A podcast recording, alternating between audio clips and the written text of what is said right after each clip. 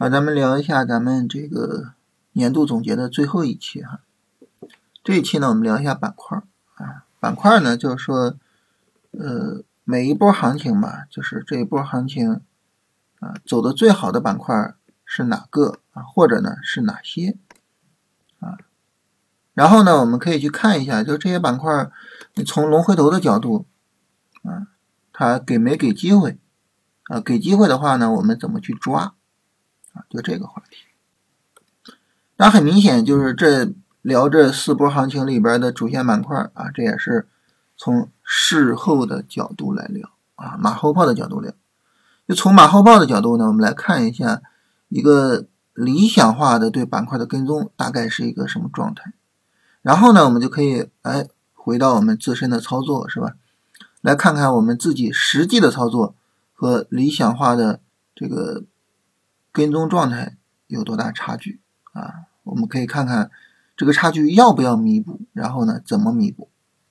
大家可能会觉得奇怪啊，说还有差距不需要弥补的吗？啊，当然也可能会有，为什么呢？就如果说有一些板块涨的确实多，但是呢，直上直下，没给咱们龙回头的机会，没给咱们回调的机会，那咱们怎么也做不到，对不对？啊，所以这个东西呢，没办法勉强啊，只能说呢，我们尽可能的去做。那么做这个工作怎么做呢？嗯，我们有一个最简单的做法，就是去做区间统计啊。比如说，我们随便找一波行情来看啊，你看这一波行情，做区间统计呢，就是你从上涨的起点到上涨的高点啊，把这个区间给它画出来，然后呢，你在 K 线图上点右键，这儿有一个区间统计，这个时候呢，区间排行，区间排行的时候注意这儿不是 A 股啊，而是这儿有一个。板块指数做区间排行，然后呢，你对它做一个统计，然后我们看看谁涨得比较好。我们一看，哦，涨得比较好的这个物业管理、房地产、租购同权啊，还有后面的这个土地流转这之类的啊，还有装配式建筑，它们都属于一个大类，就是地产建筑这个大类。所以我们很明显能够认识到什么呢？就这一波行情，谁是主线呢？房地产是主线。房地产是主线的话，那么这一波行情啊，我们能不能够呃龙回头，能不能做到？这个呢，我们叠加一下上证啊，然后呢，我们就能知道呃这个行情是在哪儿啊？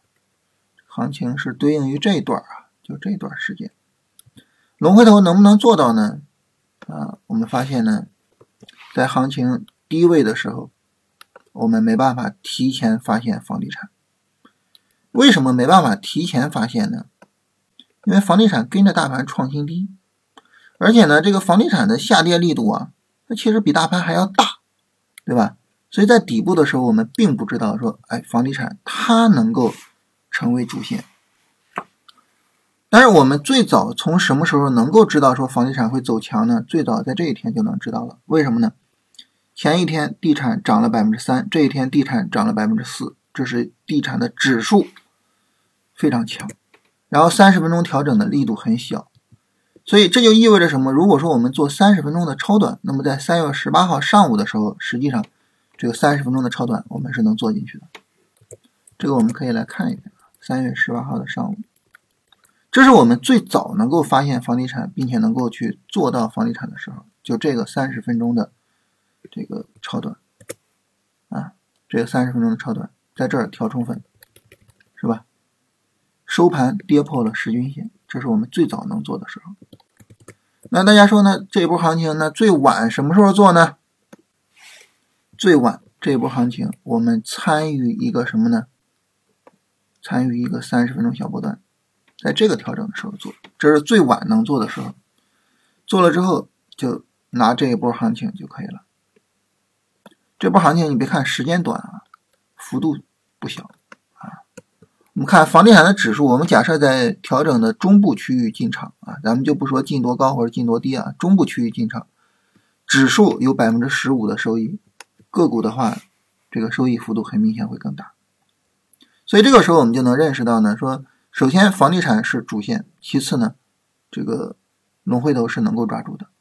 那好了，那这个时候我们就回头看啊，我们账户抓住了吗？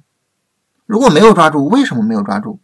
是因为我们没有发现房地产，还是因为呃我们不认同房地产的回调，还是因为我们恐高不敢做，还是因为就把原因找出来，找出来之后你就知道这个理想状态和实战的差距，我们就知道后面我要怎么办了，是吧？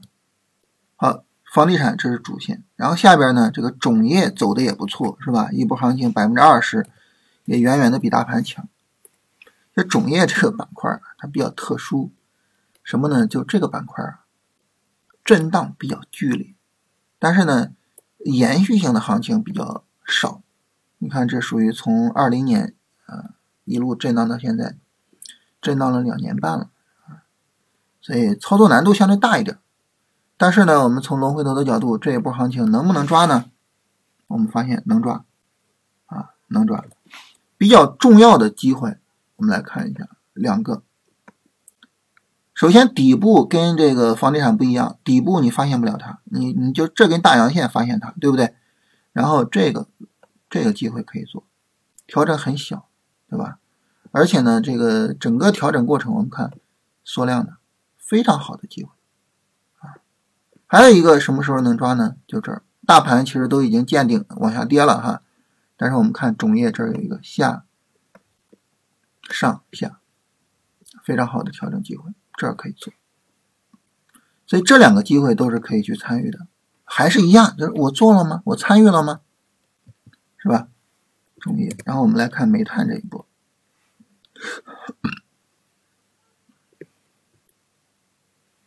对应于这一段。